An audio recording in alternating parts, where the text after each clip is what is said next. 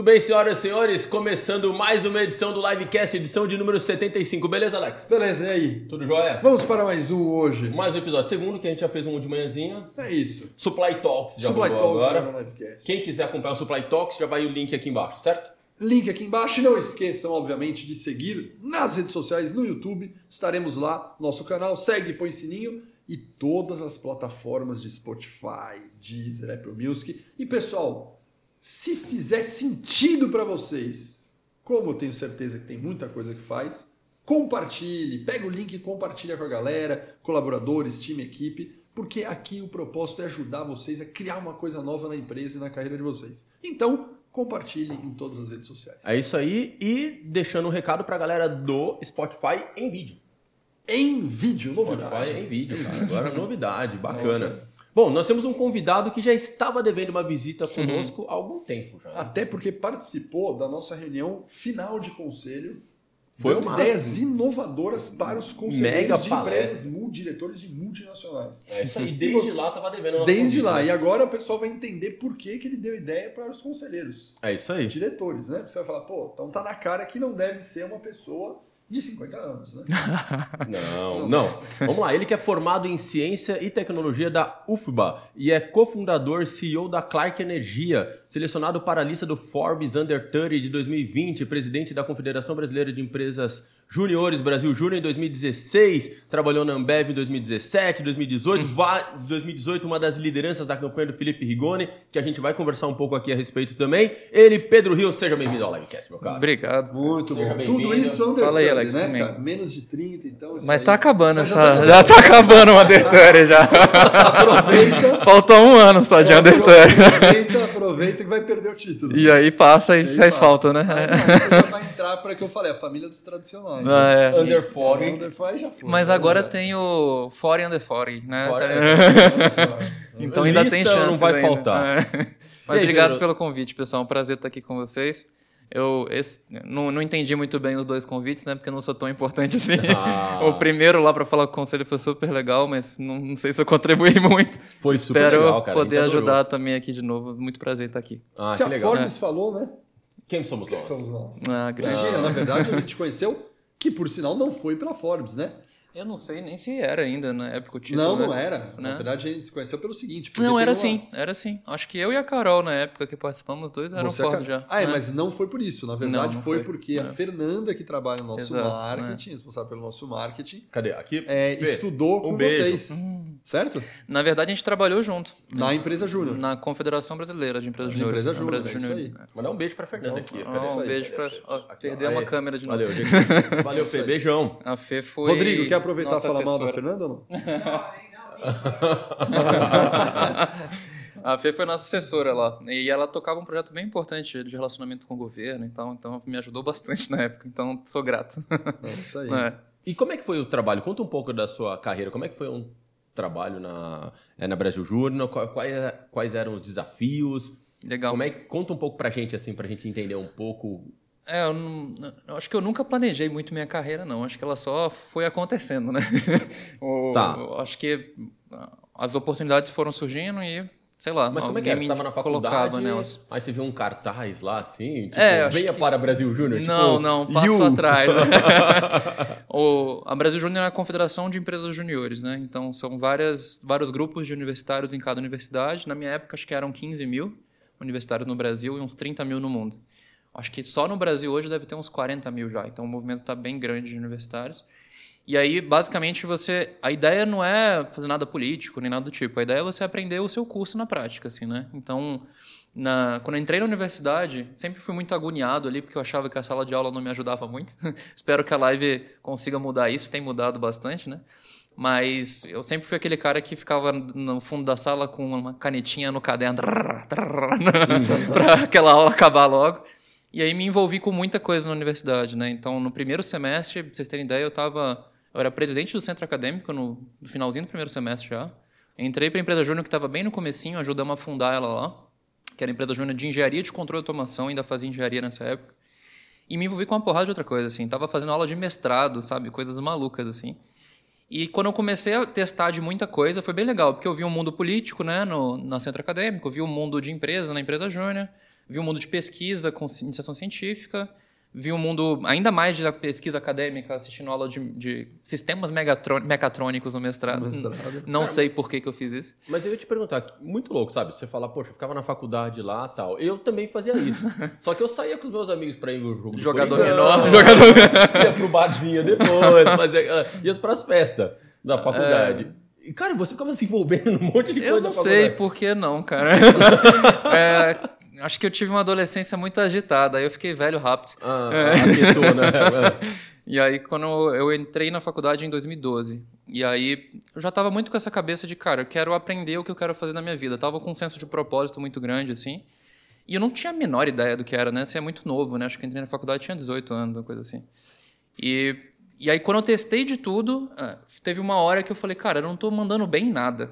Então, foi a primeira vez que eu aprendi na vida que sem foco você não faz nada, né? Eu já ia xingar aqui, eu não sei se eu posso xingar, mas eu sou pode, carioca, pode, então pode. vou meter um bocado de palavrão aqui. Não tem problema, Então eu, eu, queria falar, não ia mandar bem porra nenhuma, né? Focado em um bocado de coisa. Uhum. E, e aí, mais ou menos pro final de 2012, eu falei, ó, acho que eu tenho que escolher uma dessas coisas. Tava ganhando uma bolsa de iniciação científica e tava num, num projeto do professor do mestrado lá que era gigante, com apoio da Polícia Militar, do Exército, um projeto super visibilidade.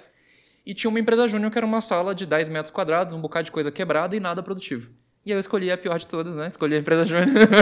Uhum. Porque na época eu até fui conversar com meu pai, eu falei, ó, oh, o que, que você acha que eu tenho que fazer? Ele falou, oh, vai para a bolsa do iniciação científica, né?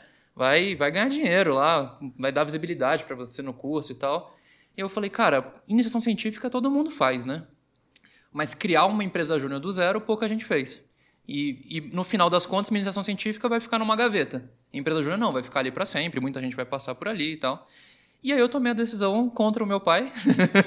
para variar. É, eu acho que eu mudei todas as decisões que ele me sugeriu na vida.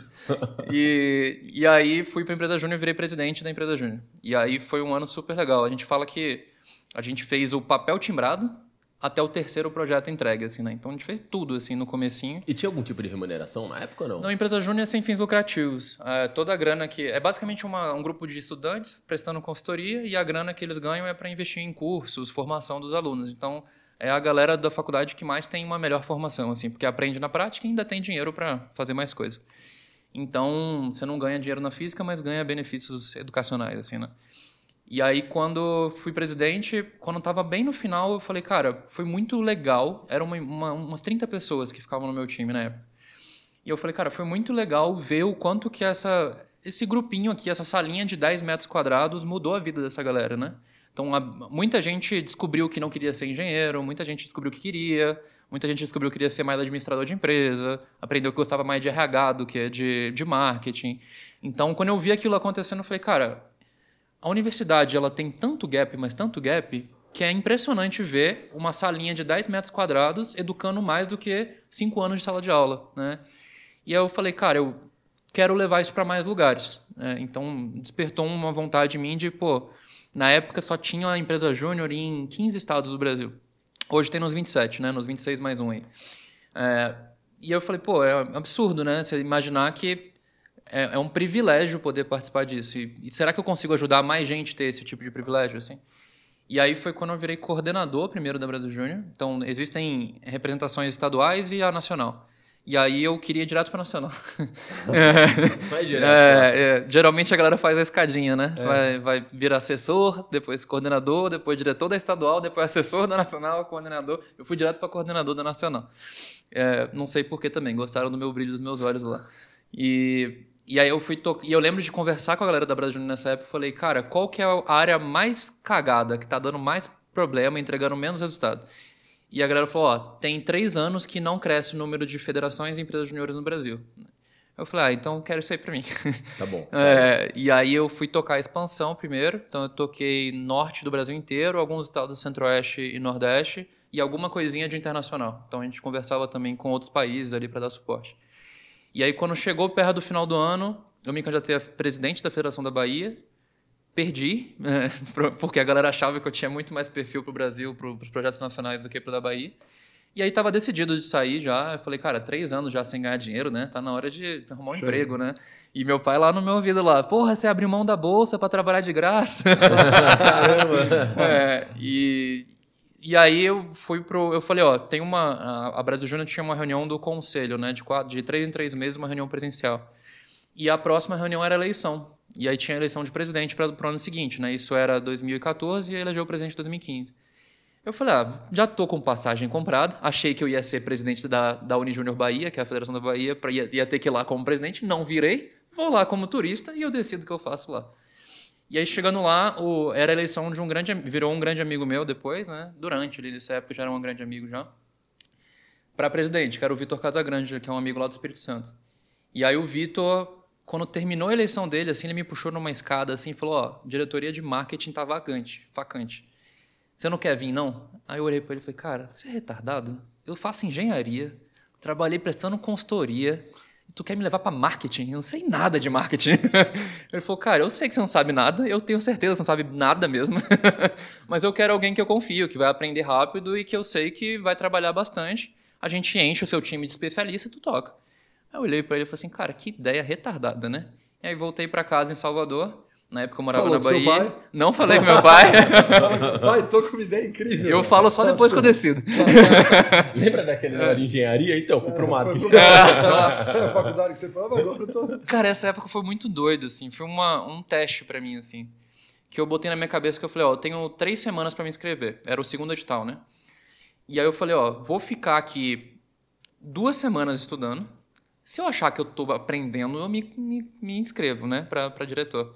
E aí foi muito legal, porque eu fui fazer. é, todo mundo que entra em Empresa Júnior tem uns seis meses de programa trainee, assim, que você vai fazer aulinha mesmo, aprender coisas básicas e tal. Aí eu liguei para a Empresa Júnior de jornalismo na época lá, eu falei, eu posso ser trainee de vocês por seis meses? Aí eles, cara, não pode e tal, o edital não permite, você não pode vir de um curso e fazer aula em outro e tal. Eu falei, por favor, eu não vou incomodar, não. e aí tava eu lá com 22 anos, do lado de um bocado de moleque de 17, fazendo aulinha de o que é clipping, o que é assessoria de imprensa, para me preparar para ser o diretor do cara que deveria ensinar todo mundo no Brasil sobre o que que é isso. E foi muito legal, aprendi muito rápido. E aí, quando passou essas duas semanas, eu eu lembro que eu tinha uma proposta, né? Todo dia eu fazia uma proposta de candidatura. Aí no dia seguinte eu mudava tudo, assim. Mudava tudo no dia seguinte. Porque eu aprendia muita coisa muito rápido e tinha que mudar tudo, porque já não fazia mais sentido. E aí me candidatei, levei por unanimidade na época. E aí o que mais me atraiu em 2015 para ser diretor primeiro foi que o movimento empreendedor júnior era muito capilarizado. Eram 15 mil universitários, mas ele era pouco profundo. Então muita gente participava de empresa júnior. E a gente até falava assim: ah, o cara que faz universidade boa, o cara é um nota 5 no mercado. Desculpa usar nota aqui, não quero clusterizar ninguém, mas só para explicar o que a gente quer dizer. E o cara que participa de empresa júnior, ele vai para nota 6, sabe? Ele melhora um pouquinho, ele tem um pouco mais de currículo e tal, mas não é uma baita formação.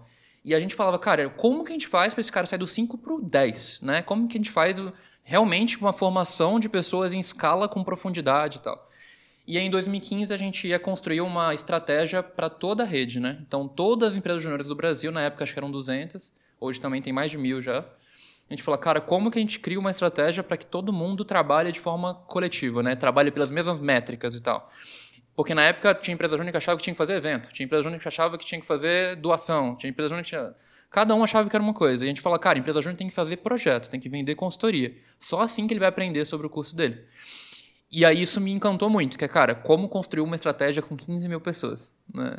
E aí tinham feito uma estratégia no ciclo anterior, três anos antes, que não tinha pegado. A galera construiu numa salinha com 10 pessoas e jogou em cima de todo mundo para ver se pegava. Ninguém implementou.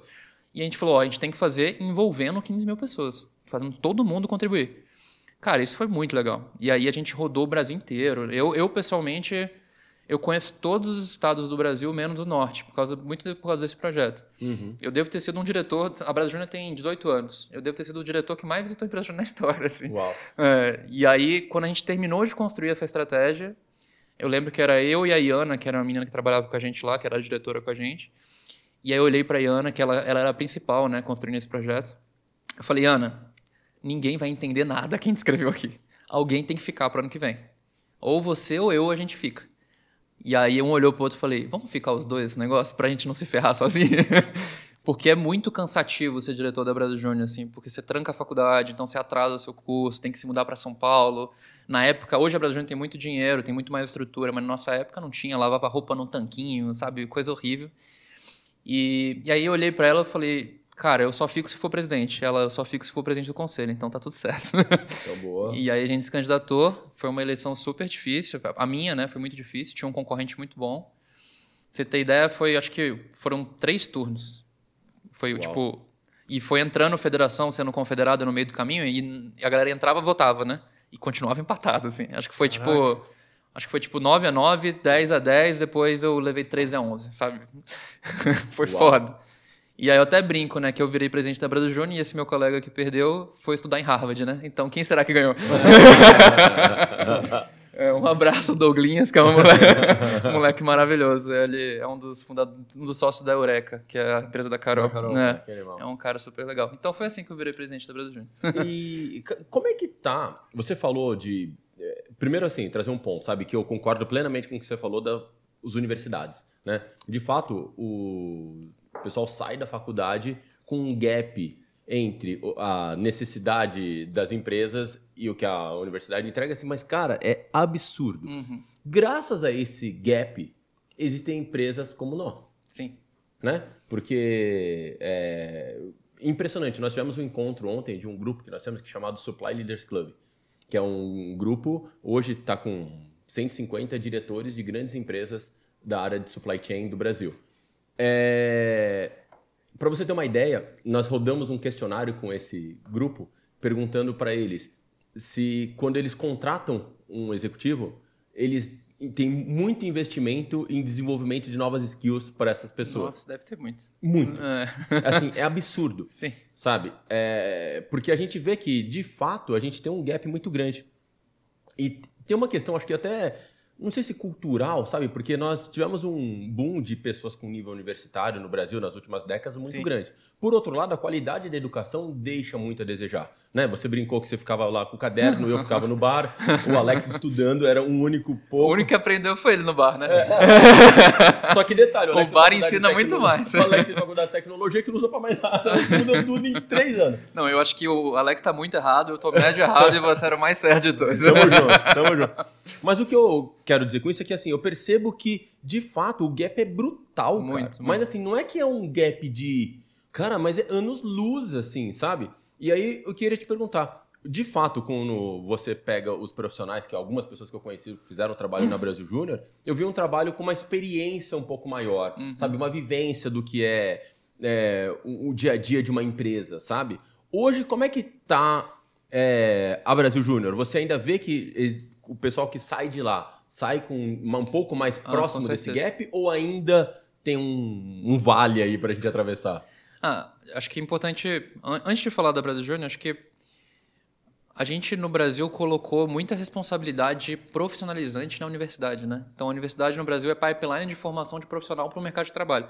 E eu não sei se deveria ser, né? Acho que a universidade é, ela nasceu formalmente, né, para ser um local de pesquisa, né?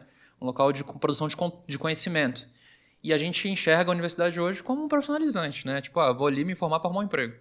É, existem Nos outros Unidos, é? caminhos, né? Nos Estados Unidos é também, acho que no mundo inteiro é assim, na verdade. Uhum. Mas nos Estados Unidos a gente tem um modelo de minor e de major, né? Então Sim. você consegue, por exemplo, ter uma graduação muito mais rápido e, e muitas vezes sem saber o que quer, uma coisa mais generalista. E depois você pode especializar numa coisa que você gostou mais e tal. Então o nível de assertividade do profissional vai ser muito maior, é menos perda de tempo. E se o cara não quiser fazer nada e ir embora trabalhar, ele pode, depois de três anos de graduação. Então, esse modelo a gente não tem no Brasil. Cara, sinceramente, cinco anos num negócio, por exemplo, engenharia é um negócio. Você fez tecnologia, né? Cara, a gente estuda a fronteira da matemática, assim. É, cara, é muito profundo. E aquilo ali é para um pesquisador, cara. É, aprender derivada de altas ordens, quem é que merece um negócio desse? Então, hoje a academia ela é, ela é montada para produção de conhecimento quando muita gente espera dela profissionalizante. E aí, quando esse cara passa por Física 3 e estuda equa- equações de Maxwell, e aí depois ele vai para o mercado apertar parafuso, cara, tá tudo errado. Eu acho que esse descompasso é muito difícil, assim. E aí você tem esse problema da academia ser muito técnica, muito teórica, quer dizer, e o mercado ser muito prático, né? Então, poucas pessoas conseguem trabalhar na fronteira do conhecimento como a academia prepara a gente. Então, aí eu acho que você trouxe no ponto, ó. O cara tá na faculdade aprendendo conteúdo teórico, a demanda é prática. Isso. Ok. Por outro lado, você não acha que você tem uma dificuldade muito grande, por exemplo, dos salários de entrada das pessoas que vão começar nas empresas? Porque nos Estados Unidos a gente tem um gap entre uma pessoa que é mais senior numa função e o cara que está entrando muito menor. Sim. Aqui no Brasil, como ele está com uma competência, não tem todos os skills necessários ainda, ele não está preparado, a gente né? paga um salário, entre aspas, vou falar aqui, né? Puxa, sei lá, um salário que não tá. que ele não consegue ter uma casa, ele tem que trabalhar, morar ainda com os pais, ele não Dividido. consegue ter uma independência financeira. é, então ele acaba não tem, não conseguindo se especializar muito e o ciclo se fecha. E aí eu viro um ciclo, sabe? Eu Não É, sai pronto, tá? Cinco vai. anos pra você virar um analista júnior, né? Hã? é difícil, cara. Eu acho que Só que aí você vira um analista júnior que não entrega todas as Não competências. entrega O que nada. a empresa tem que fazer? Formar tem que o treinar cara. o cara, o cara tem que ficar um, dois, três anos, aí depois de dois, três anos, que ele tá um pouco mais pronto, vem seu concorrente, contrata, vai o outro. é bicho. horrível. Fora, acho que o primeiro problema é esse descompasso de teoria e prática. E o segundo problema é que as demandas de mercado mudam muito mais rápido, do- principalmente do que a universidade pública é capaz, né? Sim. Então, hoje a gente está falando de formação de desenvolvedores. Se você vê um curso de ciência da, de ciência da computação numa universidade federal, não tem nada a ver com a minha demanda de, de programação lá na minha empresa. Então, por exemplo, um cara que passa pela live para aprender, por exemplo, growth, faz muito. Ele provavelmente vai ter um salário muito melhor no mercado do que um cara que fez jornalismo na universidade pública, que é o curso mais próximo de growth Não, o que a gente tem, né? interessante- E o interessante que você está falando, é, eu fazendo resgate, né, que eu fiz tecnologia, é, é a estrutura da grade também, né, das universidades. Muito lenta de mudança. que, é, né? que é lenta e não ajuda, porque, cara, eu lembro até hoje. Lá na, na- na faculdade, eu aprendi linguagem de programação.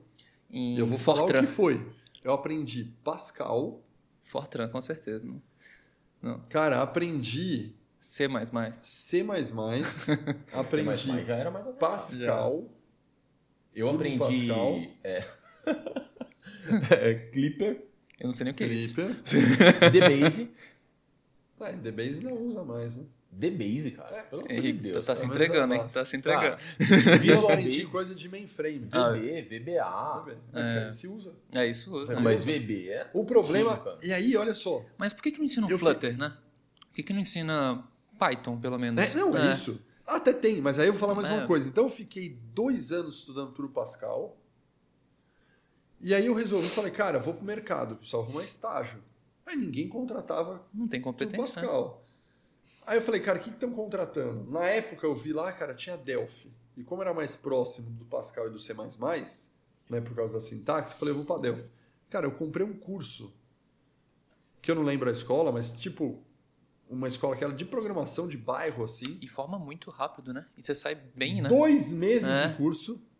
E você tá E eu pronto. tava programando muito mais que os dois mais. anos da faculdade do Pascal. Aí me caiu a ficha e falei, cara, eu aprendi em dois meses a linguagem de Cara, é um programação. absurdo, né? Eu, Cara, por que, que eu fiquei Enfim, as- com dois anos Cara, de mas- linguagem e não sei pro... Eu fiquei dois meses aqui aprendendo a programar. Mas esse foi o motivo pelo qual eu tranquei a faculdade. Eu tranquei faltando seis meses para me formar. meu Caraca. sócio largou a faculdade. Porque então, olha Eu larguei só, faltando seis ele é meses. o Só melhor programador que eu conheço. é, a lógica não é só a disciplina que não se atualiza. Ainda tem o tempo, cara. É muito, Muito extenso, tempo, não, é, não é enxuto, cara. E, e é zero, zero democrático isso, né? Você pensar que, É. por exemplo, um cara sem grana vai ficar cinco anos estudando. Cara, o cara precisa trabalhar. É isso. E aí o cara vai fazer duas, três jornadas para conseguir estudar. É. Então, cara, sinceramente, se você consegue fazer algo profissionalizante, eu acho que isso vai ganhar muita força. Na Live tem várias formações muito mais práticas. Você vê muito, muita empresa de formação de desenvolvedor nascendo, na Tribe lá nascendo. É, cara, é isso. Um aninho de faculdade, o cara tá pronto para programar, por exemplo. Então, se o cara quer um emprego, cara, você tem que arrumar outro caminho, assim. Acho que a universidade ela vai perder poder nesse sentido de profissionalizante. É. Agora, você quer ser um cara da ciência, aí você tem que ir para a universidade. É, aqui na live você sabe que a gente tem uma neura de. Quando a gente fala de teoria e prática, tem muita gente que muitas vezes confunde de. No, no sentido de, ah, não tem teoria, ah, é só prático e tal. O que eu acho é que você tem que saber dosar e entender onde que a teoria é importante, onde a prática se faz necessário, né? E o grande ponto é entender a necessidade das empresas, sabe? Te preparar para quando você chegar lá, você poder ter praticado, praticado, praticado, praticado, para você poder implantar o projeto de uma forma adequada. Não é que você falou, ah, vou fazer um clipe. O clipe já não existe mais, agora é digital. O cara faz, como é que você cadastra no Google para fazer automático? Uhum. Sabe como é que a gente vai além? Sabe como é que eu entrego o resultado que as... Acho que esse é o grande ponto, sabe? Que eu acho que você tem que estar sempre atento, né? Nessa pegada até de lifelong learning? Como é que para onde eu quero direcionar minha carreira? O que, que eu estou estudando? O que me agrada? Uhum. O que, que eu vou atrás? E a gente tenta fazer isso aqui sabe, tentar mostrar de uma forma mais rápida com uma é. curadoria, é, encaixar o conteúdo da sua acho área. Acho que a curadoria é a palavra-chave. Acho que prática sem teoria também você vai formar um apertador de parafuso.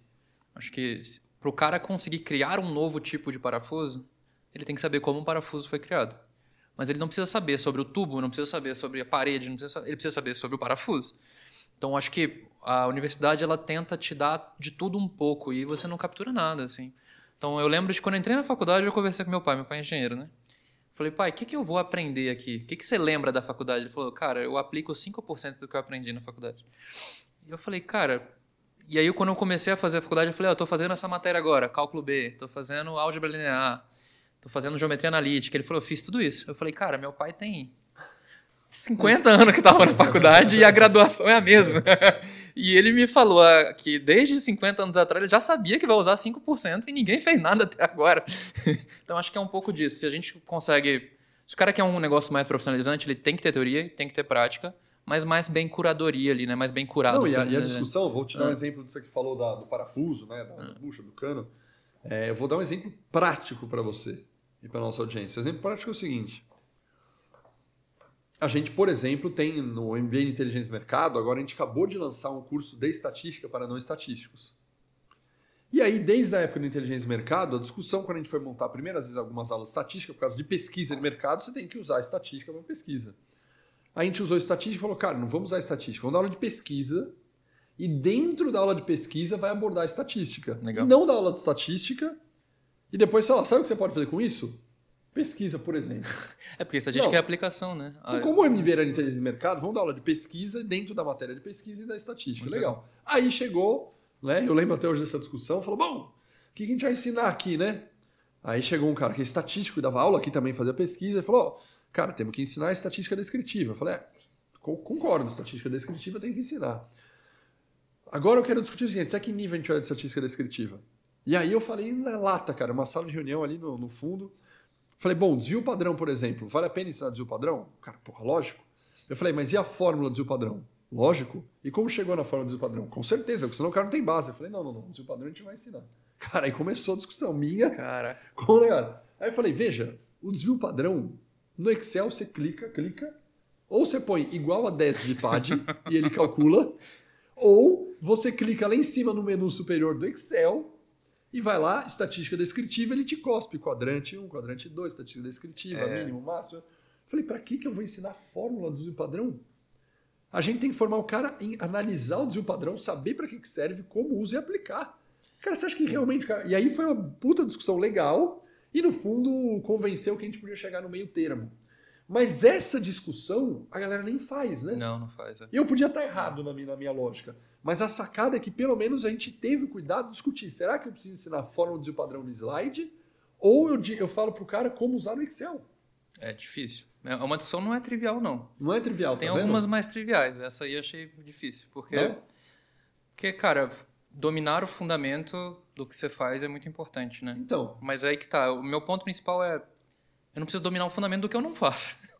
Mas o que está na minha competência de fazer, eu acho que é importante. Então, Mas nesse exemplo, você ter a ideia, a gente não pôs a fórmula. É, acho que se botar um gráfico ali para o cara entender que o padrão é a margem não, de variação. Não, o cara fazer, é, ensinamos o cara, geral, puta, né? tem a fórmula é. essa aqui, mas vamos praticar no Excel. Não fiz Sim. o cara derivar na mão o negócio. Mas trazendo para nossa realidade hoje, né, acho que o é que nem vocês falaram, né? Você pega o cara, forma o cara e alguém rouba o cara, né?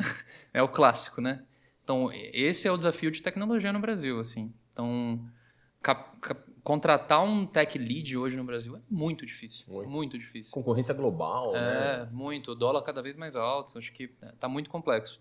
Então, o que a gente tem feito lá é, cara, formar gente. Então, a gente faz um pipeline de dev júnior, faz o cara se apaixonar pelo nosso negócio e fazer esse cara crescer rápido. Ramp up, short time, então, cresce, vamos cresce. Vamos falar do é. seu negócio agora, senão a galera vai achar isso. Tem empresa júnior ainda. Não, não, não já, essa aí já passou tem tempo. Já passou tem tempo. Eu Mas eu adoro é falar de academia. jornada na Ambev, ia perguntar Pode como é que foi sua passagem pela Ambev.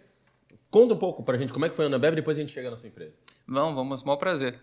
Acho que quando eu saí da presidência da Brasil Júnior, eu já estava com essa pulguinha do empreendedorismo ali. Só que É outra coisa que eu ensino na faculdade, né? Como começar a empreender do zero, assim, né?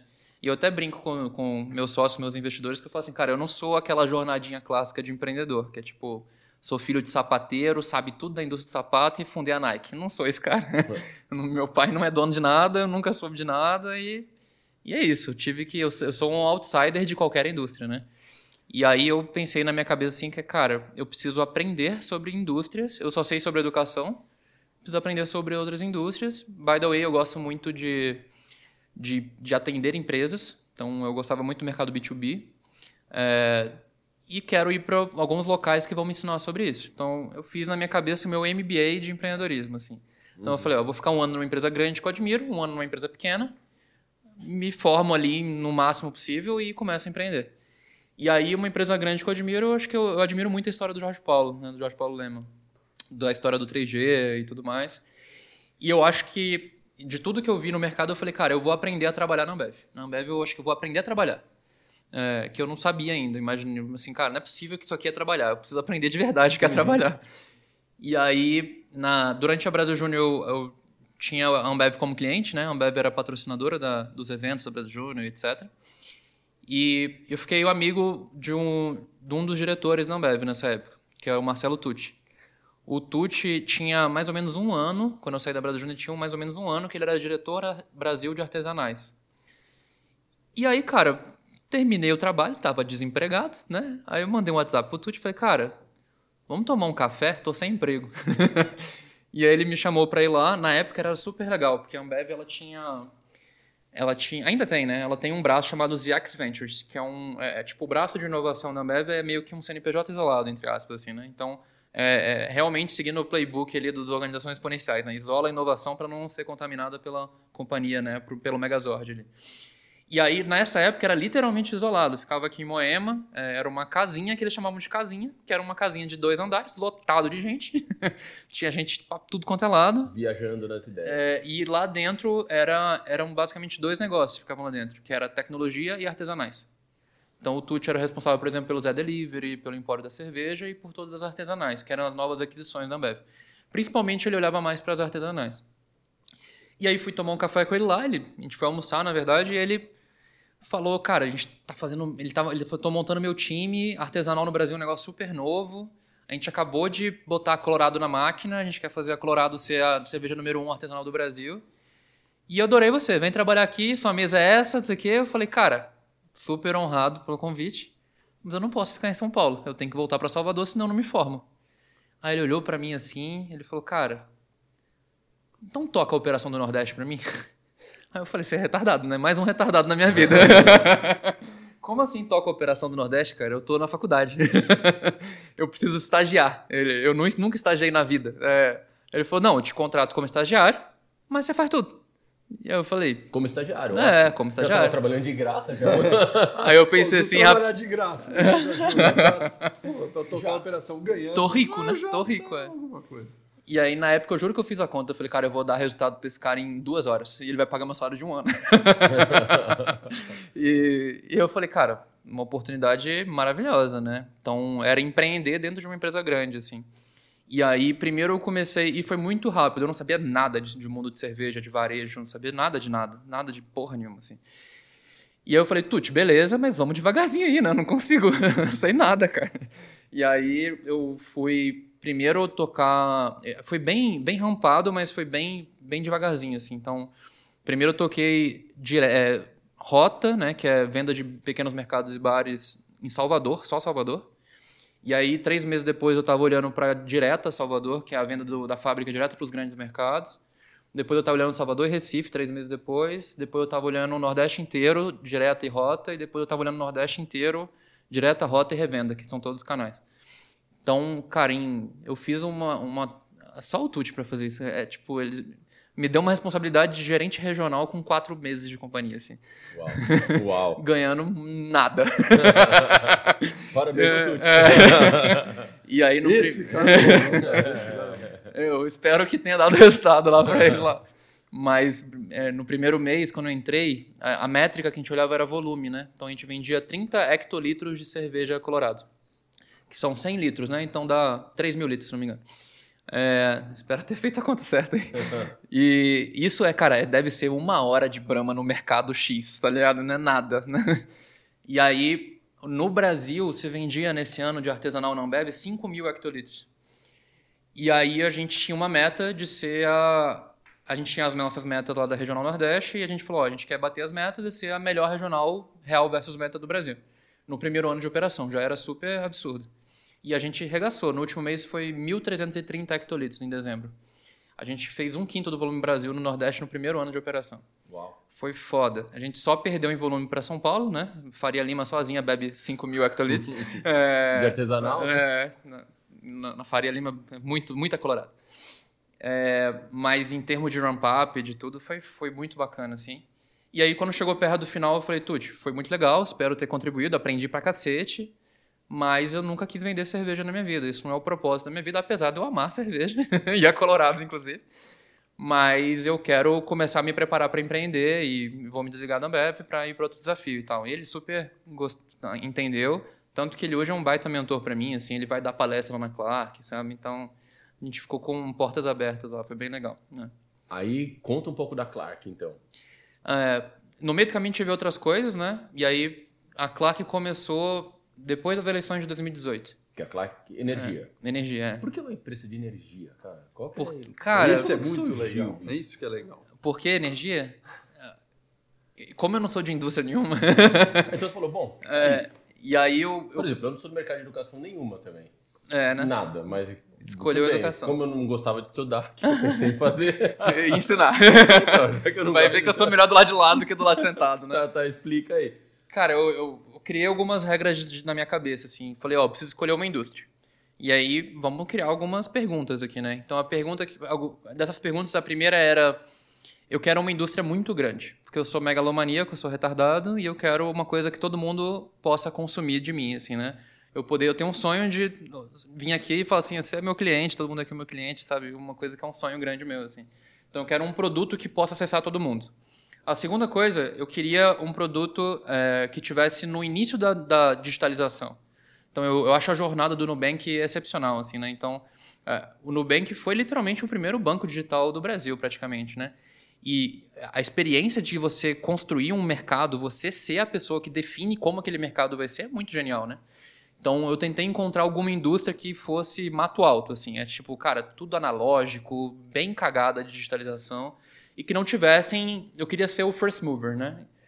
A terceira coisa é que eu eu ainda quero salvar o mundo, ainda tem essa. A empresa não é por causa do Clark Kent, não, mas eu tenho esse espírito é, Superman aí. Né? salvar o mundo do meu tamanhozinho ali, no meu mundinho ali.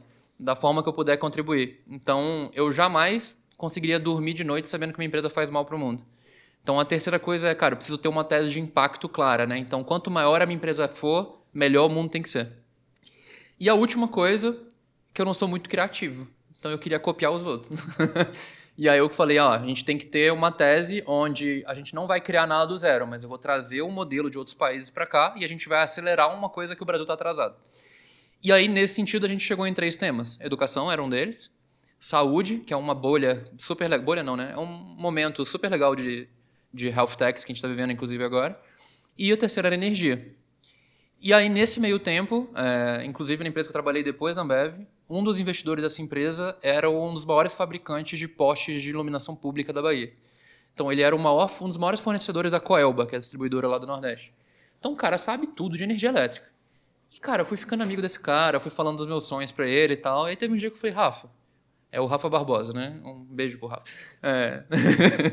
e aí eu falei, Rafa, você não quer ser meu mentor, não? Eu quero muito empreender. O Rafa tem 40 anos hoje. Na época ele tinha 37, 38.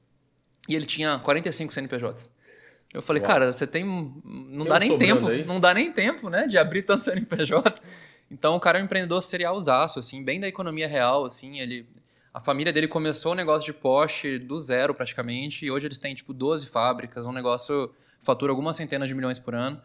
E eu falei, cara, eu quero aprender contigo, um cara que fez, né, de verdade, assim. E aí ele me falou uma frase que é muito legal, que ele falou, Pedro, eu não acredito em mentoria, eu acredito em investimento. Eu não vou ficar aqui te dando meu tempo de graça. Eu quero botar dinheiro em você e eu quero que isso retorne para mim. E na hora eu falei, genial, tem um investidor e um mentor agora. eu tenho um mentor com dinheiro comprometido é, com o resultado. E, e, depois eu fui entender, né, que, cara, de fato, a melhor mentoria é a mentoria skin on the game, né, que é o cara tem muito a perder. Se o cara não tem nada a perder, ele não vai te dar tanta ajuda. Mas se ele tem alguma coisa a perder, ele de fato vai te ajudar pra caramba. E aí a gente começou a empreender primeiro com geração de energia. Eu não sabia nada, né? Então o Rafa me trouxe um modelo lá e a gente construía algumas pequenas plantas solares. E aí depois de seis meses eu vi que eu não era o melhor do mundo nisso. e aí eu falei, cara, eu não sou um cara de engenharia, de infraestrutura que vai fazer licenciamento ambiental, sabe? Não é isso que eu sei fazer. E aí, muito, e aí eu vinha muito a São Paulo para captar mais dinheiro para construir novas usinas. E aí, sempre que eu apresentava para um investidor, eu mostrava assim: ó, essa aqui é a usina, vai ficar no interior do Espírito Santo, vai gerar X megawatt-hora mês, a gente vai gerar tanto de receita, tira essa, não sei o quê. By the way, tem esse aplicativo aqui que o consumidor vai poder acompanhar o consumo dele, blá, blá, blá, blá. E aí, um desses meus mentores nessa época, que a gente estava tentando trazer como investidor, olhou para mim e falou: Pedro, muito legal a usina, mas seu olho brilha quando fala do aplicativo. Né? Tipo, você é isso aqui, você não é isso aqui. E aí foi quando eu comecei a entender que, cara, na geração de energia eu nunca ia ser o melhor do mundo, sabe? Eu nunca ia ganhar de uma grande empresa de geração, nunca. Mas na tecnologia eu podia ser. E aí a gente fechou essa primeira empresa, foi um movimento super difícil, né? De, cara, a gente tinha captado nessa época um milhão de reais, eu tive que sentar com todos os investidores e falar, ó, não quero mais, não vai ser, não vai dar certo, toma o dinheiro de volta para vocês não se ferrarem, a gente construiu essa usina aqui, vocês ficam com a usina, não vou tirar nenhum real. E eu vou empreender de novo. Quem quiser vir comigo de novo, vambora. Só que eu não tenho a menor ideia que eu vou fazer. é, e aí eu falei, ó. Aí, e mais, né? Tô vendendo meu carro. Descobri que startup só dá certo em São Paulo. Tô indo para São Paulo. E, enfim, não tenho dinheiro, não tenho emprego. Eu até brincava com a galera, ó, esse mês eu vou vender o volante, semana que vem eu vou vender a roda, no outro mês eu vou vender o banco e vou vivendo até encontrar um negócio. E a gente, mas eu tenho certeza que a indústria de energia está no começo da transformação e eu quero ser um catalisador disso. E aí eu acho que eles gostaram desse discurso. Foi, acho que a primeira rodada da história no brilho dos meus olhos. A galera fala que capta dinheiro no PPT, eu não tinha nem PPT, nem Excel, nem nada. Foi só choradeira mesmo, assim. Me dá dinheiro aí, por favor. Só, só passou o boné. É, mas peguei pouquinho nessa vez, peguei 200 mil reais, aí vim para São Paulo. E aqui eu comecei a ter contato com muita gente de energia, de tecnologia, e comecei a entender que o mercado está de fato no início de uma transformação, que é o que a gente chama de livre mercado. Então, o mercado ele, de energia, ele é um, no Brasil, ele é um dos poucos países onde você não pode escolher seu fornecedor de energia. No mundo inteiro, é, quase todo mundo, né? Você entra no site igual um decolar.com e fala assim: ah, eu quero comprar energia eólica do Joãozinho. É assim que funciona. É igual um plano de telefonia. Uhum. E no Brasil não. No Brasil a gente é obrigado a comprar de uma concessão. Né? Na verdade, a concessão ela não vende energia, né? ela abre um leilão e repassa isso para você. Então aqui em São Paulo a Enel ela não vende energia para gente, ela distribui energia. Então ela compra via leilão e ela não ganha dinheiro com isso, ela passa exatamente o preço que ela comprou para gente. Só que a gente fica refém de alguém fazer uma compra. E geralmente essas compras são muito conservadoras do ponto de vista do fornecedor. Então, pra você ter uma noção, um cara que ganha um leilão público, ele fica 50 anos com contrato de energia, indexado no preço atual mais inflação. E nem sempre o preço atual foi bem definido, porque é um leilão, né? É o menor que ganha. Se todo mundo botar aí. lá em cima, o lá de cima ganha. Ah, pra você ter uma ideia, ah, no, no, hoje a gente consegue fazer venda de energia na casa dos 200 reais o megawatt-hora. 20 centavos o quilowatt-hora. É, o último leilão da CEMIG em Minas Gerais foi do, a, o preço médio do leilão foi 290 reais. Então já está 90 reais acima do preço atual e ainda é 50 anos de contrato indexado em PCA. Nossa, imagina quanto não vai dar isso. E isso a gente paga, entendeu? Então, leilão é uma estrutura muito ineficiente para compra de energia e isso está mais que provado no mundo. Então, hoje o nosso trabalho aqui é tentar construir esse mercado liberado para todo mundo. E aí tem vários desafios. Tem um desafio regulatório, porque hoje eu só posso atender isso. grandes consumidores. Uma vez esse desafio regulatório sendo provado, ainda assim a gente não consegue atender os pequenos. Porque é muito caro o custo de atendimento de um consumidor no Brasil. Uhum. Então a gente fala que para você levar liberdade e empoderamento para o consumidor, você tem uma série de obrigações de automação de processos que o cliente vê e processos que o cliente não vê, para deixar o custo de atendimento baixo o suficiente para eu chegar numa conta de 200 reais e conseguir atender ela. Pra você ter uma ideia, hoje eu atendo contas acima de 30 mil reais. Eu ajudo esses caras a comprar energia eólica, solar, biomassa ou de pequena hidrelétrica. Uhum. A gente só vende renovável.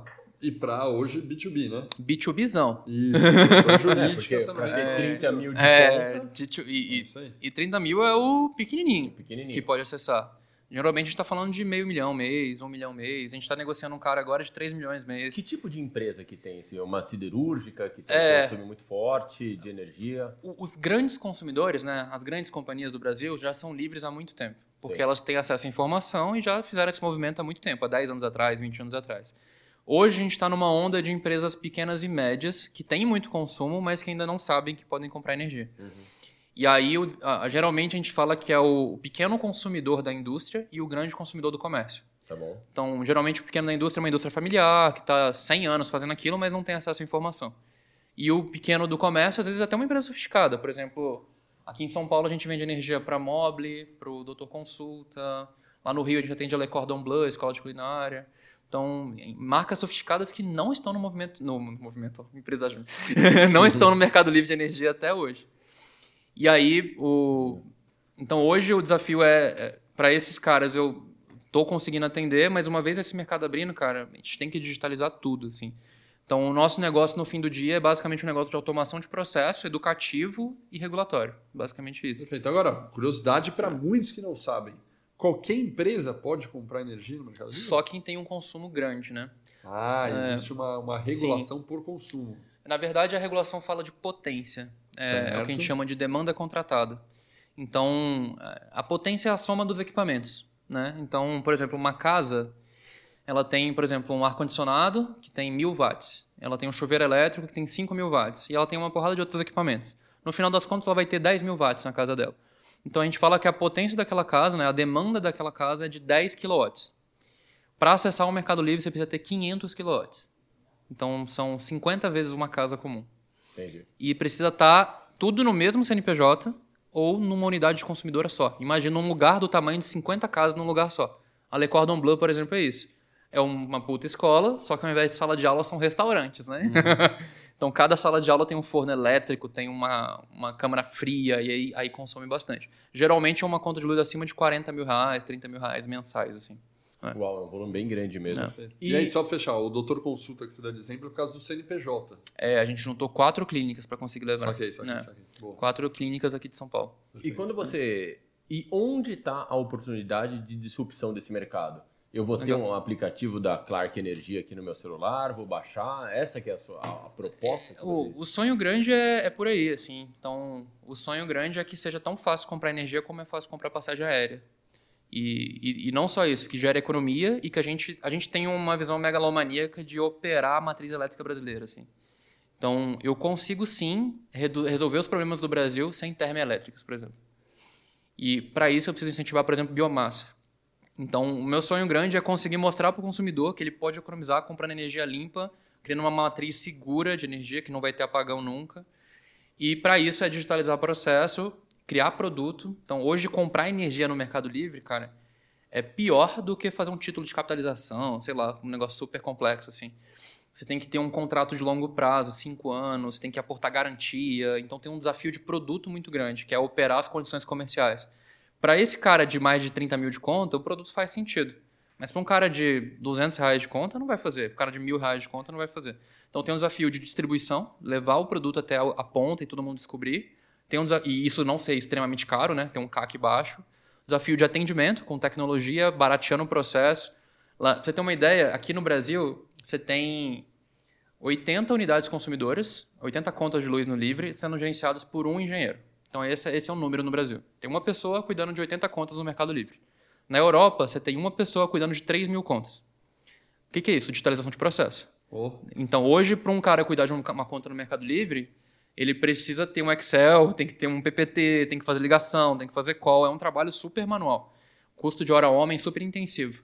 Na Europa, o cara tem um software que ele aperta um botão e cospe tudo. Então, é, é esse gap que a gente está tentando encurtar. Então, primeiro é distribuição, segundo é custo de atendimento, terceiro é o produto certo, então tem que ser um produto amigável, né, friendly. E aí, o quarto e último, acho que é, é regulatório, né? Então, como que eu consigo fazer a lei passar para que a gente consiga fazer as coisas acontecerem, né? Então, tem uma lei tramitando lá no Congresso que, se aprovada, em três anos e meio, o Brasil é 100% livre. Então, se- inclusive pessoa física? inclusive residencial. E é. quando a gente pensa em energia limpa, quais são as matrizes que você trouxe de biomassa, assim, que estão despontando? Porque a gente até entrevistou num, um convidado, desculpa, não lembro a empresa dele, mas era uma empresa holandesa que atua muito no Nordeste, nas uhum. energias eólicas e tal. Com torre eólica. É...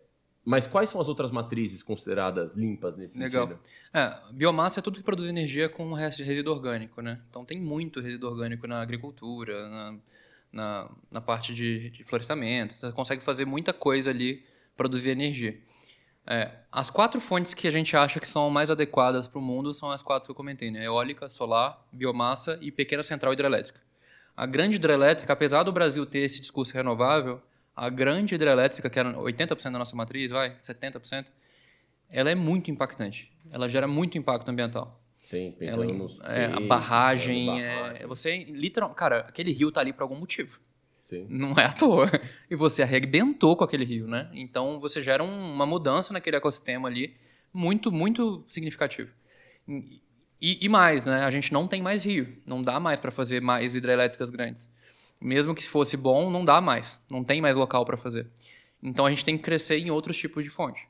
É, hoje, o maior desafio é que as fontes que estão bombando, né, eólica e solar, elas são fontes intermitentes. Então você não pode produzir energia a qualquer momento.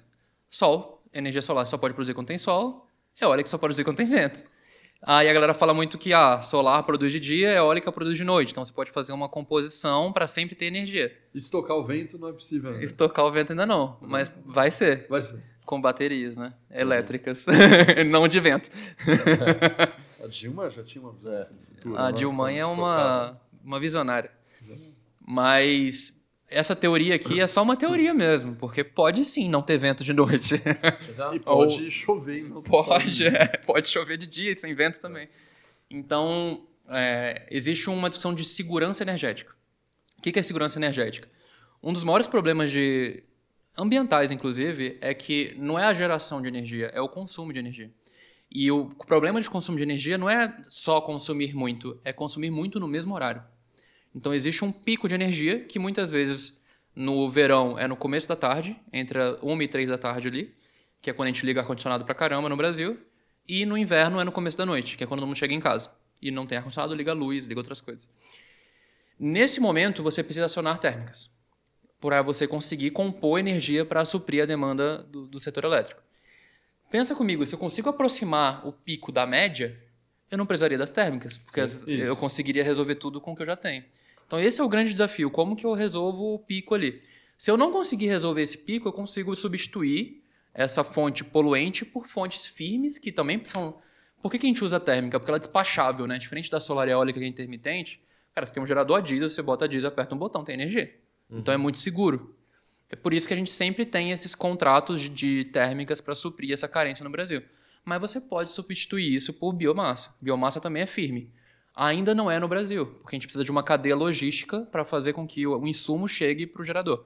E a gente não tem demanda. O Brasil é, é foda, porque o Brasil ele é muito acomodado nos seus recursos naturais. Então, porra, a gente sempre teve muita água é e a gente isso. produz muita energia com água. E aí, de repente, porra, eu preciso produzir energia com biomassa, mas não é de um dia para o outro que você consegue. Imagina, eu tenho que pegar resíduo de madeira e levar para um local para queimar esse negócio produzir energia. Porra, eu preciso de uma cadeia logística, de um, um literalmente um sistema que faça a, a oferta de insumos chegar na demanda de geração. E a gente não tem isso. Na Europa, por exemplo, que os recursos são mais escassos, a geração de biomassa é muito mais estruturada. Cara, você sabe que eu fui para. E tem outras fontes, desculpa. Tem biomassa é firme, biogás é firme e é renovável. E no final do dia não é renovável, mas a gente fala muito que é uma fonte de transição. O gás natural pode ser menos impactante do que diesel e petróleo e carvão. O... Eu fui para Boston recentemente, em abril, e Boston não é um lugar necessariamente quente, sol, ensolarado, tá? É um frio, né? E constantemente nas estradas, cara, você vai na estrada, nos canteiros das estradas, sabe quando tem aquelas rotatórias, um monte de placa solar para todo lado. E, e, eu fiquei pensando, sei lá, a gente sai de São Paulo até Campinas, pega Bandeirantes aqui, cara, aquele canteiro gigantesco no meio é vazio, é grama ali. É. Poderia colocar as placas de energia. É muito espaço, cara. é. para isso. isso e, Mas não resolve. Vários cantinhos é. tinham essas energias. Eu fui para Londres também, e quando você vai de trem de Londres para Edimburgo, por exemplo, durante grande parte do caminho, ou tá plantando alguma coisa, ou é tá energia solar. Né? Tá produzindo Mas coisa. é um monte. E também Londres é um lugar que também não tem sol quase. Né? Depois eu aprendi que até no nublado gera um pouco, né? É, é, o que gera é incidência solar, não é nem calor, inclusive. É, a galera exato. acha que a ah, Salvador é quente, vai gerar muita energia. Não, é incidência solar. Inclusive, calor faz mal. É. E aí, é, o, o, que eu paro para pensar é que o Brasil poderia ter potencial de explorar, por exemplo, essa. Mas você disse que não resolve isso. Cara, não resolve. não resolve o problema da matriz elétrica. Inclusive. Porque resolveria, a nossa demanda é grande. É, por causa da, do risco de suprimento. Então, por exemplo, no inverno eu não tenho como produzir tanta energia quanto no verão, que tem mais incidência solar. Então você fica refém de você recurso dizer, natural. Por tempo de iluminação mesmo. É, de incidência de... solar. É, na verdade, é imprevisível. Então, é, quando você fica dependente de uma fonte só, você tem uma matriz perigosa. Então, ano passado a gente viveu uma crise hídrica no Brasil. 70% da matriz elétrica brasileira é, é, é água. E não choveu. Uhum. Nosso preço foi para a lua. Uh, a gente tem um piso e um teto regulatório no preço da energia, né? O piso é 55, o teto é mais ou menos, eu acho que é 650 reais o megawatt pico, né? A gente sempre fala em megawatt, né? Na conta de luz é kilowatt, então é sempre Isso. dividir por mil aí. Uhum. Então, o piso é 5 centavos, né? E o teto é 65. É, a gente operou nos últimos seis meses de 2021 é, tudo, tudo no teto, tudo no é teto. Bandeira preta que a gente fala, né? Preta. É, é, é, bandeira de escassez hídrica que fala, que é uma, foi uma bandeira criada no passado. Sim que é absurda, absurdamente mais caro do que a bandeira vermelha mais alta. E qual que é a solução? É diversificação de matriz com fontes renováveis. Então hoje a gente já tem o orgulho de saber que a terceira maior fonte de energia do Brasil é solar. Uhum. Então a primeira é, é água, a segunda são as térmicas, a terceira é solar. Uhum. É, a quarta já é eólica, né? Então você já, já tem uma matriz bem legal. O jogo é esse, eu preciso de diminuir a dependência da água substituir térmica por fontes firmes renováveis o máximo que eu puder e ter uma matriz bem divididinha, 20% de uma, 20% de outra, 20% de outra, 20% de outra, porque aí você é renovável e não é refém de fenômeno natural, entendeu? Entendi. É. Hoje, tirando a, a, regulação, você acha que o Brasil já está com essa um termo né, famoso para energia antigo que é o smart grid, né?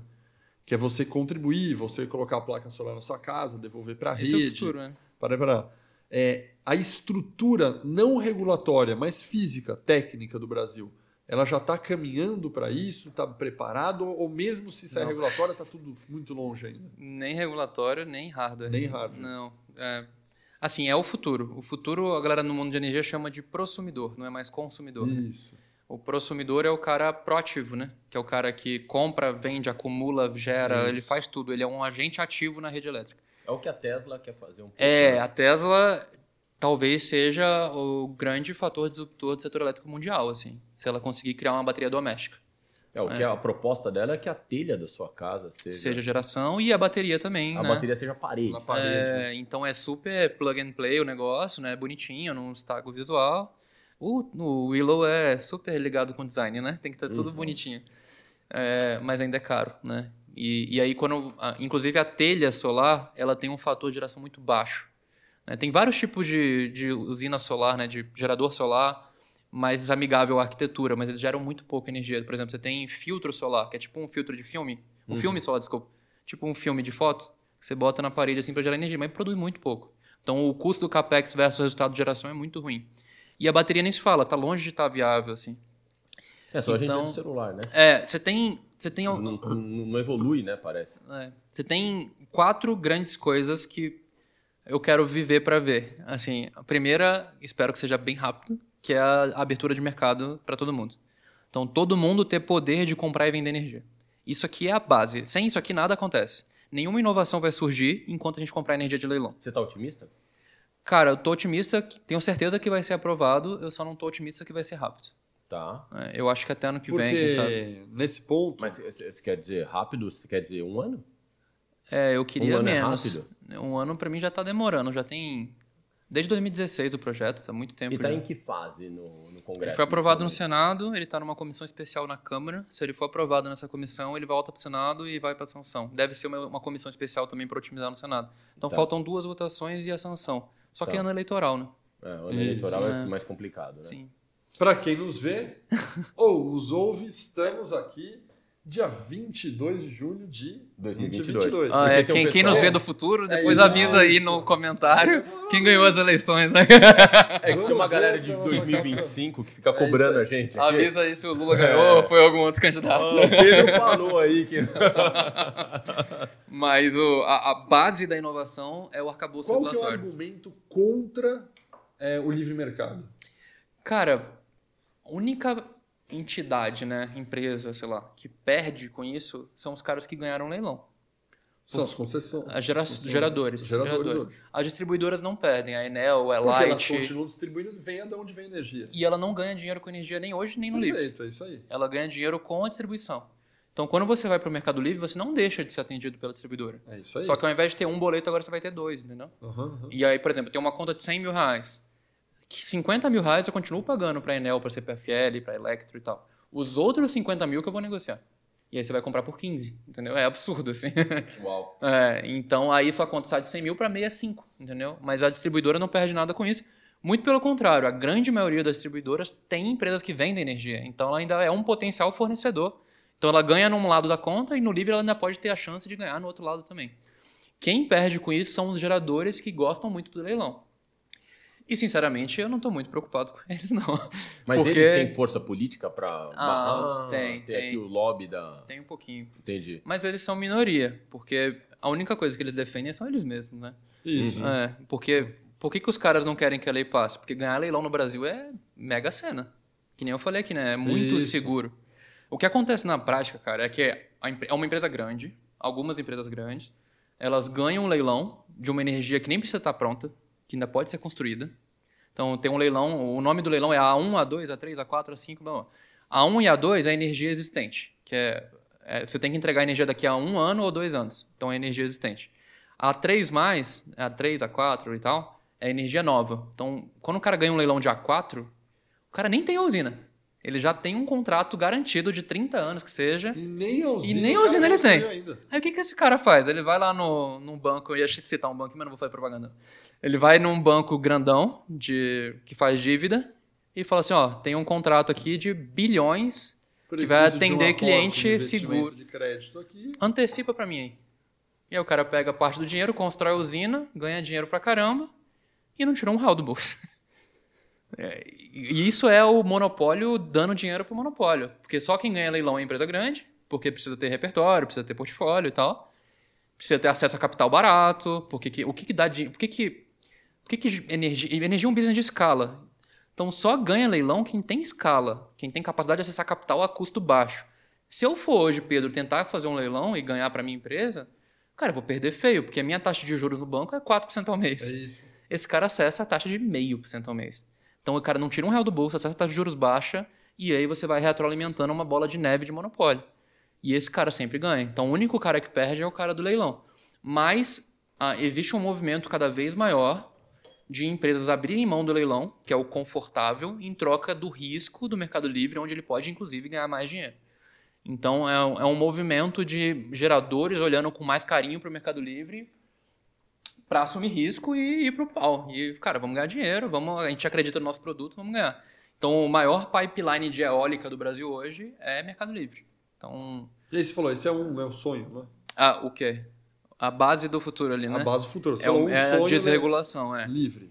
Então, Mercado livre. a, a gente acredita muito que não dá pra vender, vou fazer uma analogia, né? Não dá pra vender Presto Barba, não dá pra vender, sei lá, assinatura de Gillette se não existe um mercado estabelecido de compra e venda de Gillette.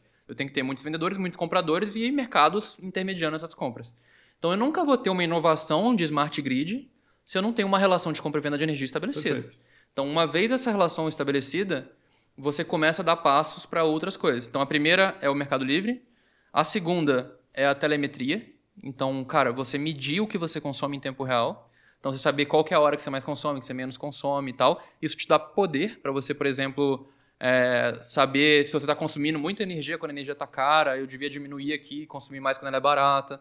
Então você começa a modular a carga do cliente de acordo com o preço da energia.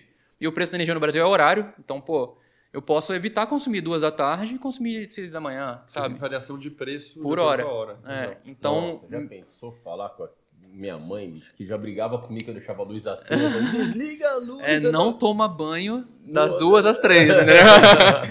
E- então isso é fundamental, cara. A gente precisa se preocupar com o nosso planeta. E a energia não é cara à toa, é cara porque a gente está arrebentando de produzir energia naquele horário e está todo mundo precisando. Então eu preciso reduzir o consumo naquele horário. O menor, me- melhor mecanismo para modular a carga é preço. Uhum. né? Então o segundo passo é a telemetria, porque você empodera o consumidor sobre a curva de consumo dele. Terceiro passo é gerar, geração distribuída cada vez mais barata. Né? Então, cara, eu posso comprar e vender, sei como, como que é o meu consumo ao longo do dia e eu gero energia. Se eu gerar mais que eu consumir, eu vendo. E o último passo é bateria, que é, cara, eu posso acumular energia. Então, cara, a energia está muito barata, eu compro da rede, não consumo o que eu estou gerando, acumulo. O preço da energia subiu, eu consumo o que eu acumulei, o que sobrar eu vendi. Cara, você cria micropolos de. Você cria microempresas de, Acumula de energia. Mas acumula onde? Acumulo na bateria. Em casa? É. No meu prédio, então, ó. Esse é o No seu futuro. apartamento. Cara, você imagina que eu entrevistei. No seu apartamento. Igual Paulo- aquele Rinnai Isso. lá de gás, vai ter um da energia da Tesla lá. Isso. A gente Ah. entrevistou aqui o Paulo Leônidas, que é diretor de supply chain da Coty. Ele tava falando que quando você vai comprar um apartamento agora, você tem então, sei lá, quadra, piscina, salão de festa. E ele deu um exemplo que a gente vai ter uma estrutura de logística de lockers aqui para entregar as suas Mercado encomendas tal. autônomo. Vai E agora eu vou ter uma bateria Vai. no, no- apartamento também. Com certeza. É, esse é, é- isso é Smart Grid. E a gente está muito distante disso no Brasil. Fora do Brasil, a gente, assim, de 0 a 10, vamos botar aqui 10, é o estado da arte ali. Fora do Brasil está no 4. Quem No 3, no 4. São os países que você. Estados Unidos e Europa, né? E aí Japão também é bem moderno, assim. Entende? Em termos de hardware. Em termos de regulação, aí você ainda tem outros também muito bons. Austrália. Nossos amigos da América do Sul são bem mais modernos de regulação que a gente. Chile, Argentina, Colômbia. É mesmo? É, bem Uau. mais. é. Mas Estados Unidos, cara, tem algumas startups lá geniais. Assim, o cara construiu um robozinho, um algoritmo, né? Que literalmente opera isso pra você. Assim, é ele que decide se vai comprar, se vai vender, se vai acumular, se vai consumir. Porra, é esse o futuro, né? Então, você. E isso é o que reduz aquilo que eu falei. O maior problema é você aproximar o pico da média. Uhum. Se você faz essa carga ser inteligente, ela vai fazer isso. Uhum. Porque ela não vai consumir da rede quando tá caro. Ela vai consumir da bateria. E a sua visão de É, né? Clark Entendi. do futuro? É, onde você vai entrar forte, que você fala, pô, se eu entrar aqui, aonde eu vou, cara, virar unicórnio. Pra gente se tornar o seu cliente. Legal. É É, cara, é, a, a visão de uma startup é tão turva quanto um deserto e você com fome, né?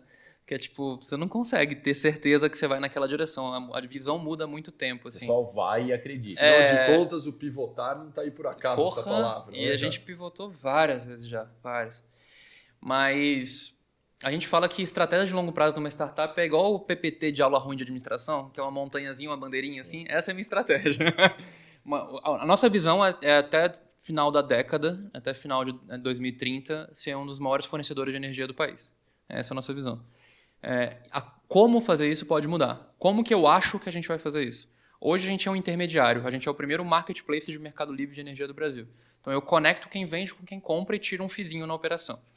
Esse produto não necessariamente vai ser o produto campeão num cliente menor. Porque hoje o meu cliente é um cara mais sofisticado, é um cara que tem uma empresa de fatura 300 milhões ano. um- É literalmente um middle market ali, né? Isso. É, esse middle market, ele conhece o, o high-end ali, ele sabe, por exemplo, como que a Gerdau compra energia, como a ArcelorMittal compra, e ele quer comprar minimamente parecido com aquele cara ali. Então ele quer ter um broker, ele quer ter um consultor, ele quer pegar 10 propostas no mercado, ele quer espremer fornecedor, ele quer um contrato com condições comerciais que ele escolhe, então ele quer uma coisa mais consultiva. Quando a gente for para um residencial ou para uma empresa pequena, esse cara não vai querer esse trampo todo. Ele vai literalmente entrar no site, olhar duas, três opções e vai escolher um. Eu poderia fazer uma Não é. analogia com uma corretora de investimentos? Com certeza, é a diferença Certo? de uma, uma XP Investimentos B2B para uma Easy Invest. É isso, né? É, a Easy Poderia falar que Invest... você atua entre aspas como se fosse uma corretora ali, que você fala, pô, É. tô querendo comprar ação, Muito vender ação, parecido. é muito parecido. né? Muito. Inclusive o dia a dia é bem parecido, de assessoria e tal. Perfeito, perfeito. Então hoje a gente é uma XP Investimentos B2B de energia. Perfeito. né? Então, ao invés de produto financeiro, energia elétrica. Mas o dia a dia é muito parecido. É, a gente precisa, aos poucos, se tornar o que é uma, uma Easy Invest, um Nubank para investimentos. Assim, uma coisa Perfeito. muito mais palatável. Que seja muito, fácil, rápido, é, aplicativo, produtos sem de prateleira. decisão, produto prateleira. O cara É. clica, clica, escolhe e foi. Esse é o front, né? É o que o cliente vai ver. O que o cliente não deve, precisa necessariamente ver é que hoje a gente é um intermediário e, e é muito legal ser intermediário porque eu sou asset light, então eu consigo crescer muito rápido, eu não tenho risco nenhum. Eu não, cada contrato que eu fecho é só receita, não tem risco. Se o cliente é inadimplente, eu só perco a oportunidade, eu não perco nada além disso. O meu fornecedor não, ele assume muito risco, porque ele é um, ele, muitas vezes ele é um broker. Ele é um broker não, é um broker, é. ele é uma trader, né? Aham. que ele compra energia e vende energia. Ou seja, quando ele vende um milhão de reais um contrato de energia, ele gastou 900 mil para comprar. Se esse cliente não pagar, ele toma um default de 900. Isso. Então, existe um risco muito grande, mas a margem dele é muito maior que a minha. Então, uma- um contrato de energia para o cliente final, para a comercializadora, vai ter aí 15, 20% de margem líquida. A gente tira 5%, em média, né? Às vezes 1%, às vezes 15%. Em média, 5%. E eu não tenho controle sobre o produto. Então, tem duas coisas que eu não tenho: margens maiores e controle sobre o produto. Mas eu tenho velocidade, porque eu não me importo com risco. Eu só vendo, vendo, vendo, vendo, vendo. Então, a nossa visão é: eu preciso ser muito asset light por muito tempo para eu construir uma demanda muito grande antes de me preocupar em ter a oferta. Porque se eu me preocupar em ter a oferta, eu vou ficar lento. E energia já é comumente conhecido como um business de renda. Energia é um business que você bota 100 reais todo mês sai 10. Todo investidor enxerga energia dessa forma. E eu preciso mostrar para meus investidores que são de capital de risco que eu consigo ter um business exponencial e não um business linear. Então eu preciso ser asset light por muito tempo, crescer rápido, dominar a demanda antes de me preocupar com a oferta. Mas acredito que quando eu tiver uma demanda muito grande, eu tenho um diferencial em relação a outras startups que eu consigo virar um business de renda. Sim.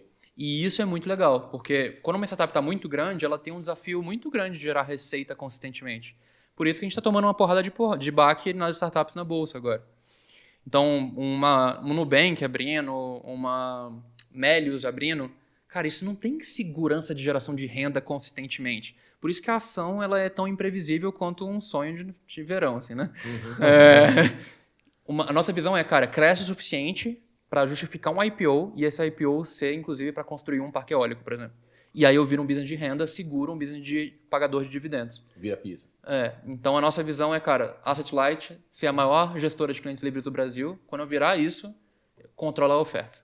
E aí, controlando a oferta, eu consigo atrair business de, é, investidores de dívida, seja um IPO ou, ou um investidor grande estrangeiro que quer tirar dividendos da empresa e não apostar que esse negócio vai ser grande, mas que vai gerar Perfeito. renda. O mais legal disso tudo, no nosso encerramento aqui do Bate-Papo sobre Energia, é nós gravamos isso nesse dia 22 e a gente vai pegar essa cápsula do tempo.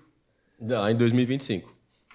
Vamos ver o que 2025, acontece lá. daqui, Cara, 2030, cara, a gente vai olhar e falar, caramba, não é? que Responsabilidade, né?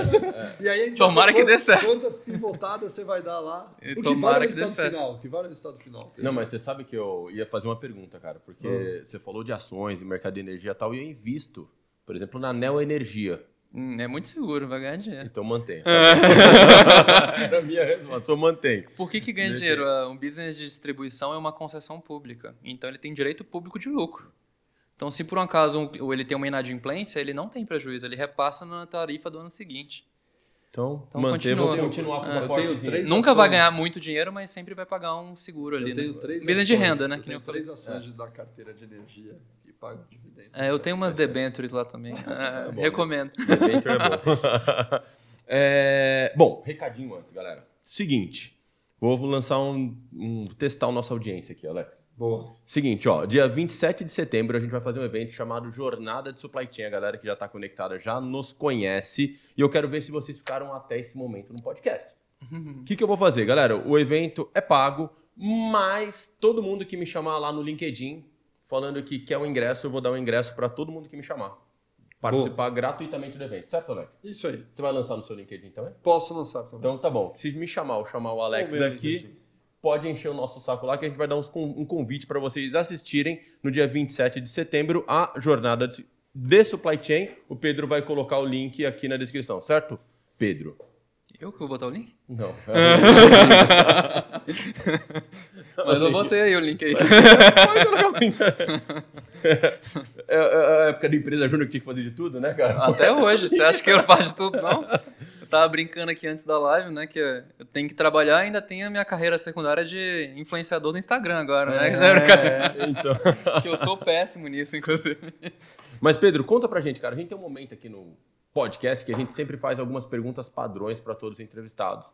E eu queria perguntar se você tem alguma frase de impacto que Opa, de alguma obrigado. forma marcou a sua carreira ou que te sempre vem à sua cabeça. Cara, eu sempre tive frases muito rebuscadas, assim. E eu acho que empreender tá me deixando mais simples, né? Hum. Tá me deixando mais prático, que foi a palavra do começo do podcast aí. É, e recentemente eu vi um slogan de um, de um venture capital americano que eu achei muito legal. É bem idiota, mas achei muito legal. Que ele fala assim, eles procuram, ele fala assim, é, we're looking for, né? E aí a frase é risk takes, road breaks and game changes. E eu acho isso muito legal, que cara, o, a gente uma das coisas mais difíceis de encontrar num talento, numa pessoa para ser seu sócio, num- até num cliente e tal, é a capacidade do cara questionar como as coisas são, né? É tipo, cara, por exemplo, eu sempre fui muito inquieto na universidade, porque, cara, eu acho um absurdo o modelo educacional, assim. É, e, e eu sempre tentei fazer alguma coisa por isso, assim, cara, eu não consigo ficar. Eu, eu acho que eu seria muito mais feliz se eu fosse pacífico e ficasse quieto e ganhasse meu dinheiro e morasse na praia, né? Mas não consigo, né? tá no meu DNA. E eu adoro encontrar. é, eu, eu gosto muito de uma palavra errada, né? Que eu chamo de neologi- neologismo meu, assim. Que eu gosto muito de fazedores, né? É tipo, cara, gente que muda as coisas. Então essa frase me lembra um pouquinho isso, assim. Eu tenho uma frase, Ah. uma palavra errada minha que eu gosto também. Terminativa. Terminativo. É, porque iniciativa todo mundo tem. Agora, terminar o projeto eu quero ver. É, né? E com acabativa, né? Acabativa. Que- Terminativa. é Sinônimo, tamo junto. né? Acabativa é fazer bem feito, né? e qual conselho você recebeu e que você carrega de alguma forma até hoje? Cara, é, é difícil, né? A gente passa muita gente na nossa vida, assim, que é importante, né? Você do teve seu vários pai, mentores, né? Do seu pai a gente viu que não, Não, foi. funcionou, né? Ou ele tentou, pelo menos. Você É. lembra, mas não segue. Não, eu aprendo muito com ele, só que eu adapto. mas, mas assim, eu sempre tive um sonho, por exemplo, de conhecer o Jorge Paulo Lema, que eu acho um dos caras mais legais, assim, do, do Brasil. De, de tudo que ele fez e tal, e tudo que ele faz ainda pelo Brasil, né? E aí a gente não comentou, mas em 2018 eu participei de uma campanha política, né? Eu trabalhei na campanha do Felipe Rigoni, que é o primeiro deputado federal cego da história do Brasil. Então, super feliz de ter trabalhado com ele e eu toquei o braço de captação de doações. E aí eu tive a oportunidade de jantar algumas vezes com o Jorge Paulo. E é engraçado que você não pode tietar, porque senão você tá ferrado, ele nunca mais vai sair contigo. Então você tem que agir como se nada tivesse acontecendo. Jorge Paulo tá na sua frente. E tem que falar, cara, é só o Jorge. Normal, normal. É o Jorge, chama de Jorge. Futebol, É, é, não, ele não joga futebol, ele é surf e pescaria de precisão. Pescaria de E, te- e precisão. tênis, campeão mundial de tênis Masters. Uau. É, o cara é foda. E ele tem um conselho muito linha simples também, que ele fala assim, galera, começa pequeno, sonha grande e cresce rápido. Se você quiser começar grande, vai dar errado. Se você não tiver muita execução, você não vai sair do lugar. E se você não sonhar grande, você não engaja as pessoas a virem contigo, assim. Então, tudo que eu faço hoje é assim, cara, tudo começa com MVP, tem que testar muito rápido, mudar muito rápido, executar muito bem e atrair gente boa com uma visão gigante, assim. Porque é é muito sobre o, o- fazer coisas é muito difícil, então começa pequeno. E fazer coisas insignificantes é muita perda de tempo, né? Então, cara, aposta em algo grande e juntando com a frase anterior é, cara, tenta fazer algo que faz bem pro mundo, assim, que vai mudar alguma coisa, né? Acho que nossos modelos estão muito retrógrados, assim, de tudo, né? De governo, de educação, de tudo. Então, acho que é isso. Começa pequeno, sonha grande, cresce rápido. Muito bom. E qual é a competência? Só vale escolher uma, hein? E não pode ser qual? Inteligência emocional. Inteligência emocional. Essa que mais sai. A, a gente já excluiu do podcast. Eu nem tenho isso, então... Qual é a competência Tô brincando, eu pago meu psicólogo em dia. você acha que todas as pessoas deveriam ter e dominar hoje em dia? Cara, eu acho que o que mais me ajuda é aprendizado rápido, assim. Então, eh, eu, eu nunca vou ser um especialista genial em nada, mas se eu conseguir dominar 60% de tudo e conseguir fazer a minha curva sair de 0 para 60% rápido, eu consigo transitar em qualquer lugar, assim. Então eu, eu, gosto muito de gente inteligente, assim. E não inteligência tradicional, né? Tipo, ah, o cara sabe fazer conta de matemática, né? Essa inteligência convencional. Sabe todas as capitais do é, Brasil. É, o cara. Isso não tem a menor ideia. do Brasil até vai, né? Mas é, tem uns caras que sabem do. Do mundo. É, qual é a capital do, sei lá, da. Sri Lanka. É, pelo amor de Deus. Nem onde é que fica o Sri Lanka. Mas aprender rápido é muito bom. E quando você conhece, vocês devem conhecer muita gente assim, né? Que, é. porra, lê dois livros já é um gênio. Então, eu gosto de. Eu acho que eu consigo aprender muita coisa rápido e eu adoro gente mais inteligente que eu, que aprende mais rápido que eu. E hoje, inclusive, eu tento me cercar de gente que aprende mais rápido que eu, porque eu aprendi a maior dica de todas a vida, né? Que é, cara, a melhor forma de aprender é com o conhecimento dos outros, né? É. E aí eu tento sugar um pouco deles, porque estar cercado de gente genial é, é a melhor forma de ser inteligente. Sabe que né? você comentou sobre isso? E tem um, uma coisa famosa, uma regra teoricamente famosa, né? Que é a lei das 10 mil horas. Já ouviu sobre isso? Não? Qual é o nome do livro mesmo? Outliers? Cara, vamos pesquisar aqui. É, Vou pesquisar. Outliers. Fala aí, Alex. Outliers. É a lei das 10 mil horas. Que, cara, para você é. se tornar especialista em alguma coisa, tornar bom, você tem que ter 10 mil horas. Cara, isso virou uma, uma regra, uma coisa que, cara, deu uma, ganhou uma importância tamanha e tem toda uma lógica em cima disso é, só que recentemente começaram, não recentemente, começaram a contestar. E eu vi um, depois eu vou procurar, posso até jogar, né? O Rodrigo deixa pra gente um, um link de um TED, cara. Fora de série Outliers, é isso aí. Fora de série Outliers. Ponto pro Pedro. É. Esse cara é muito bom, é mal com alguma coisa, eu acho. Cara, eu acabei de fechar. É, procura de novo aí, procura. tem que dar a referência dos livros. É, para colocar o link cara, aí. Eu, vi um TED, eu vou botar o link aí, o Pedro vai botar um, o link. uma palestra do TED espetacular, mostrei para Henrique. O cara, aliás, preparou uma palestra, não vou dar spoiler na palestra do TED, quem quiser ver aqui, procura do TED. Mas com uma linha de raciocínio incrível, eu só estou comentando isso que bate com o que você falou. Falando que é, essa questão da lei das 10 mil horas, é, na verdade, ela não é totalmente verdadeira. Porque ela pode ser verdadeira se você quiser. É isso, é Se você quiser se tornar um cara de alta performance especialista ali. Então, se você quiser virar um Nadal, né? Vamos ah, o Jorge Paulo é. Leman, é. você vai ter que ter 10 mil horas de tênis para quem sabe chegar perto de jogar como jogador profissional de tênis. Agora, se você quiser jogar tênis de final de semana, não são as 10 mil horas. Com certeza. Ou seja, existe uma outra lógica. Ele fala o seguinte, cara, você precisa de menos horas para aprender rapidamente uma coisa e já vai ser muito útil para você. Vai ser uma ferramenta. Né? É, é, parecido com essa lógica que você tem, né? Pelo que você é, falou, eu, né? Hoje, eu, aquele famoso lá carreira inteira, né? Aquele negócio que o pessoal de RH fala muito. Que eu acho que eu tento me direcionar dessa forma, assim. Então, eu tenho que saber um pouquinho de tudo e muito sobre energia elétrica. Perfeito. Então, as 10 mil horas, para mim, é energia elétrica. Isso. É, isso é eu quero ficar 50 anos empreendendo com energia elétrica.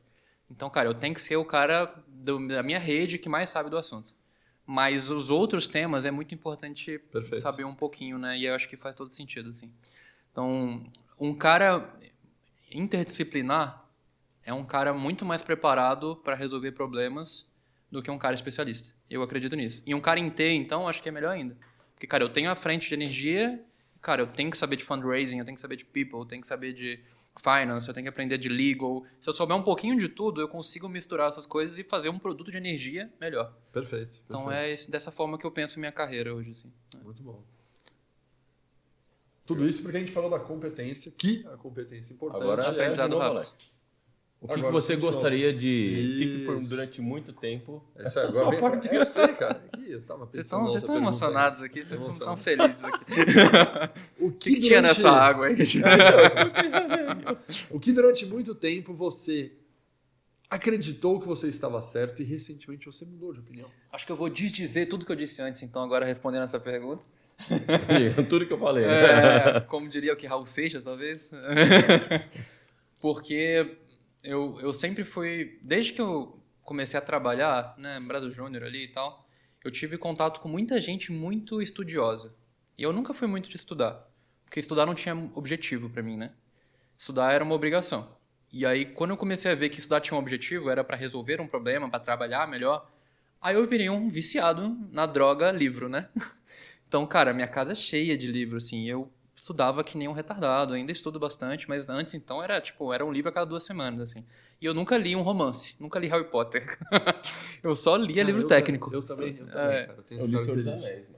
Porra, você é Não, não. corajoso, hein? Eu Deve li ter sido todos. densaço. É, é meio, é meio sinistro, porque eu também não leio Nunca li romance e tal. romance. Eu- se- Só livro eu, técnico. Se eu ler livro técnico, eu quero ganhar algo em troca. É, eu o livro também. pra mim não é prazer. Prazer é eu assistir futebol, série, É. esporte. Se for Torcer pro livro, meu eu Flusão. Chato. Eu também. E eu posso estar errado, mas é o que eu você é. Fluminense também? Não, Ah. tricolor. São Paulo. Paulista, pô. Porra. Que isso. Perderam pra gente. Mas voltando aqui. Onde? Aonde que a gente perdeu? Não empatou. Foi empate, cara. Que Enfim, isso, pô. Mas vai perdendo. É, E aí eu sempre achei que, cara, se eu estudar muito, eu vou ser capaz de resolver qualquer problema. Então foi uma coisa que eu aprendi, porque durante muito tempo funcionou. Então, porra, linha Jim Collins e aprendi a fazer um sistema de gestão e implementava e dava certo. Empreender me ensinou que existem desafios mais difíceis, Que não é assim, que não tem resposta. Então, cara, demitir ou não demitir, contratar ou não contratar, vender ou comprar. Cara, não tem teoria. Então, o que eu aprendi empreendendo é que aqueles que se destacam mais são os que conseguem aprender fazendo com muita facilidade e conseguem mudar a rota com flexibilidade ali.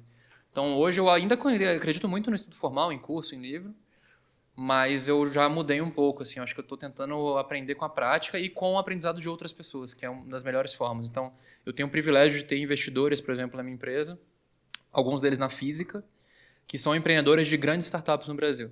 E, cara, eu tenho um investidor que é o Rafa Costa, que é o fundador da Ajuda Brasil, que é o maior portal jurídico do mundo. E ele é um cara muito simples. Aí eu vou, sento com ele e falei, Rafa, me dá 30 minutos, eu passo 3 horas com ele, assim. E parece terapia, assim. Que é tipo, cara, eu falo todos os meus problemas, ele fala, eu já passei por isso, é uma merda mesmo e tal. Então eu tô dando muito mais valor hoje pro aprendizado prático meu e do que os outros podem me passar do que necessariamente um livro de teoria, assim. Legal. Pedro, cara, a gente trouxe um momento agora que o Rodrigo separou um presente pra você. O que, que você separou? Oh, meu Deus. Trouxe uma. Oh, devidamente virar um liver com a gente aqui. Boa. Aí eu queria falar pra você, Pedro, que música você indica pra gente? Pra gente Cara. colocar aqui na nossa playlist pros alunos aqui da live. Eu só passo vergonha com esse negócio de música. Por quê? meu? Porque eu tenho um gosto zero sofisticado. Puta, então você é igual ao do Alex. Eu sou um cara popular, Cara, eu tenho um Alex- gosto zero O Alex, bicho, o negócio dele é axé, cara. Então, eu... Então é aquele Meu que ia colocar. negócio é popular, não é Onda, axé. onda, É, Cara, onda. o que toca tá, é Cara, legal, cara. Música é entretenimento. tava até falando com não o Rô ali. isso, cara. Se me perguntasse assim, cara, qual é o cantor que você admira, aí eu poderia até dar uma resposta sofisticada, Caetano, alguma coisa assim. Mas, porra, qual que é a música que eu gosto? Cara, dica pra gente passar pros alunos Cara, aqui. eu sou do Rio de Janeiro, né? Então Sim. tem que ser pagode, né?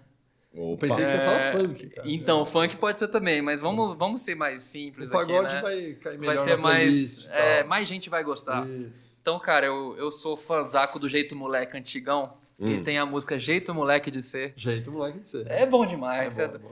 Quando eu recomendo pra todo mundo quando estiver triste, bota pra ouvir que você vai sair com a autoestima lá em cima. Peraí, peraí que eu achei jeito moleque, mas agora Tem que é ser a velha. Jeito moleque novo não presta mais não. Desculpa, jeito moleque, vocês são incríveis. jeito, Moleque de ser. jeito moleque, jeito moleque de novo. É, isso aí. E a redundância vale a pena. De ser. Achei. Não, voltou. Esse aqui, ó. Tem um ao vivo aí. Esse aqui?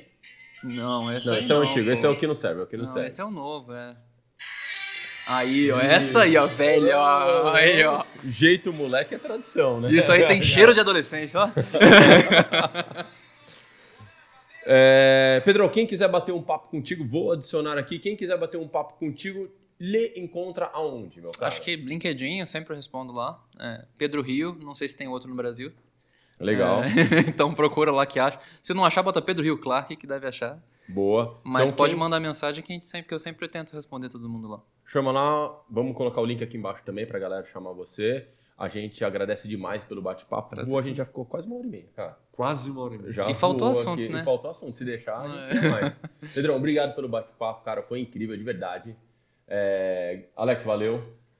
Tamo junto.